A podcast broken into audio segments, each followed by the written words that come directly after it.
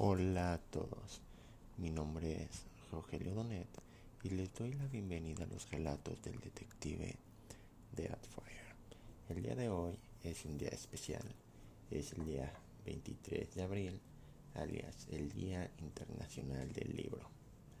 Por lo tanto, les esta vez no será un relato, sino que les hablaré de un personaje que posiblemente les haya causado curiosidad qué este podcast se llama Relatos del Detective Deathfire. ¿Quién es el Detective Deathfire? Bueno, este es un personaje que se tratará de un detective paranormal que ha vivido más de mil años en el planeta Tierra. Y es un proyecto literario que he estado haciendo, que creo que llevo un par de años o tal vez más creándolo. Y no sé, Tal vez este año o el siguiente al fin termine de escribir toda su primera novela y llegarán a conocerlo. Pero mientras tanto, por ser este día especial, les contaré el prólogo, el prólogo que habla acerca del detective Deathfire. Espero que les guste.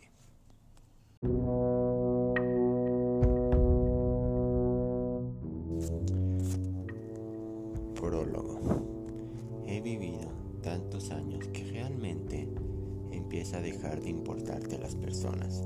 Las ves morir, asistes a sus funerales y sabes que en cualquier momento todas esas personas van a morir. Ir a un lugar mejor o peor dependiendo de sus actos. Según las religiones alrededor del mundo, especifican lo siguiente cometes actos buenos, ayudaste al prójimo, fuiste a la iglesia, adoraste a Dios, Buda, Alá o como se llame, confesaste todos tus pecados, arrepintiéndote de todos ellos, vas al cielo.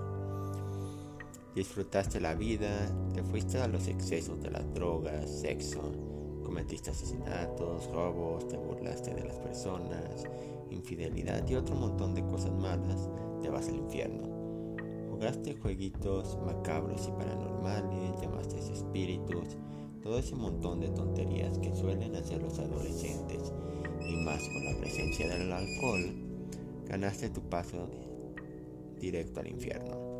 Y más teniendo que estar con alguno de esos brillantes personajes. Te quedaron cosas por hacer. Depende de las opciones, te quedas en la tierra de, deambulando y asustando personas o de plano te vas al limbo. Y así una enorme lista de lugares los que puedes terminar que duraría todo el día hablando de ella. Pero las peores son las maldiciones, el uso de la brujería, la creación de nuevos monstruos, demonios, cualquier cosa que se lo cojan a los humanos. Lo cual es lo que me ha mantenido con trabajo a lo largo de mil años. Sí, estoy maldito pacto con el diablo que no salió bien en mi juventud para tener el poder de hacer magia y salvar a un ser querido, a mi eterna amada. Logré salvarla e incluso logré curar una de las peores pestes de la historia en mi pueblo natal. Pero esa es una historia que no me gusta recordar. Por mi sacrificio y esas cosas, el diablo no podrá reclamar mi alma por lo que prácticamente mi destino sería el cielo. Pero bueno, el diablo no le gustan ese tipo de cosas y fui maldecido. Mi maldición consiste en estar en esta tierra, no envejecer para nada y verme de la misma edad todo el tiempo, lo cual llega a molestar a toda persona que conozco. Imagínense, pasar 20 años y que me vea igual de 25 años, mientras las demás personas ya envejecieron. También he sufrido de otra maldición, la cual trato de mantener dentro de mi cuerpo, que no llega a salir porque las consecuencias serían terroríficas para los que vieran el evento, pero al mismo tiempo me ha servido para algunos de mis casos. Al final todas esas creepypastas, películas, libros, series de terror, paranormales, son reales. Al punto que si vieras la realidad te espantarías más y optarías por no hacer estas tonterías.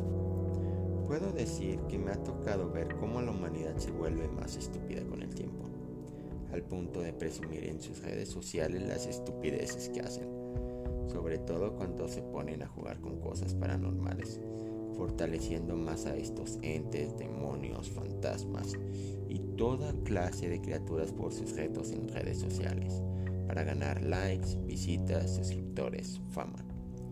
La cantidad de pactos con el diablo y toda clase de criaturas ha ido en aumento, al punto que empiezas a verlos por casi todas partes, sobre todo en aquellos que buscan la fama, dinero, un cuerpo increíble. Realmente no puedo culparlos, a tal punto que me pregunto si vale la pena seguir haciendo lo que hago. He visto cómo las ciudades han ido creciendo tanto en territorio como hacia arriba como el aire que respiramos se ha ido llenando de señales electromagnéticas, virus, contaminantes, cualquier otra cosa que se les ocurra. Como grandes brujas y hechiceros, terminaron vendiendo remedios para las personas con tal de llamar su atención, más considerando que realizar magia está prohibido en este momento. La magia ha ido cambiando por ilusiones que ves en programas de televisión todos los días el tipo de cambio ha sido sorprendente de favores o animales. Cambiamos las monedas y metales preciosos para ahora tener papeles y plástico con los cuales simboliza cierta cantidad de dinero para comprar bienes y ocio. Lo único que no ha cambiado en todos estos años es mi apariencia. A pesar de que haga lo necesario para engordar, adelgazar, ponerme musculoso, raparme el cabello, cortarlo, dejarlo largo e incluso pintarlo. A lo mismo que mi barba y bigote, incluso broncear mi piel o quemarla, nada de eso funciona. Me sigo viendo igual que siempre. Mi complexión muscular, atlética, con músculos ligeramente marcados, continúa igual. Mi cabello es de color negro, sin presencia de canas su longitud varía de 2 a 7 centímetros para que no se noten los cambios. Mi barba y bigote siempre parece de 3 días sin rasurarse. Mi piel sigue siendo blanca, con muchos lunares a lo largo de mi cuerpo.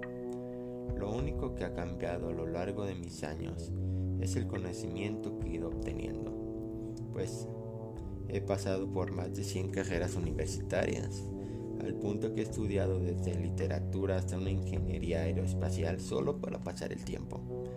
Lástima que no pueda poner toda esa información en mi currículum, dado que cierta cantidad de años cambio de nombre para evitar problemas legales, ser buscado por ciertas criaturas y organizaciones secretas.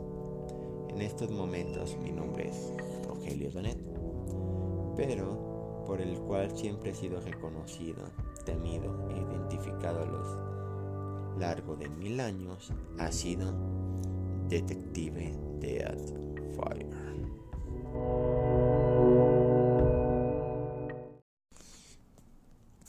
Y ahora quisiera saber qué les pareció esta pequeño vistazo al Detective Fire.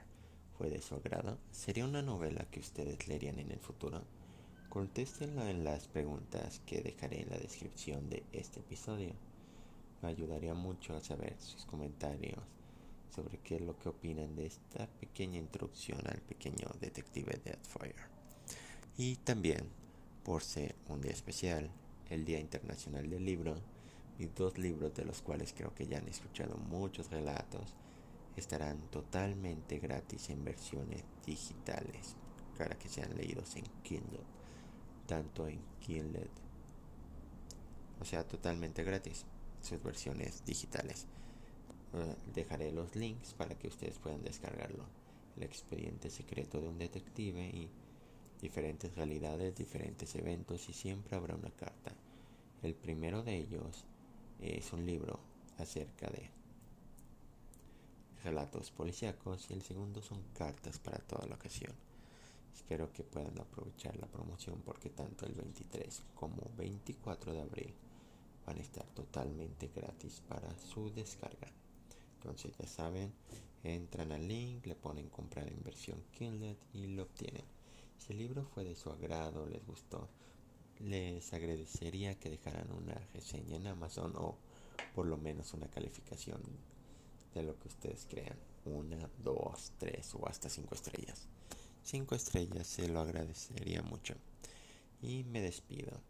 Y nos escuchamos próximamente en un nuevo relato del detective de Outfire.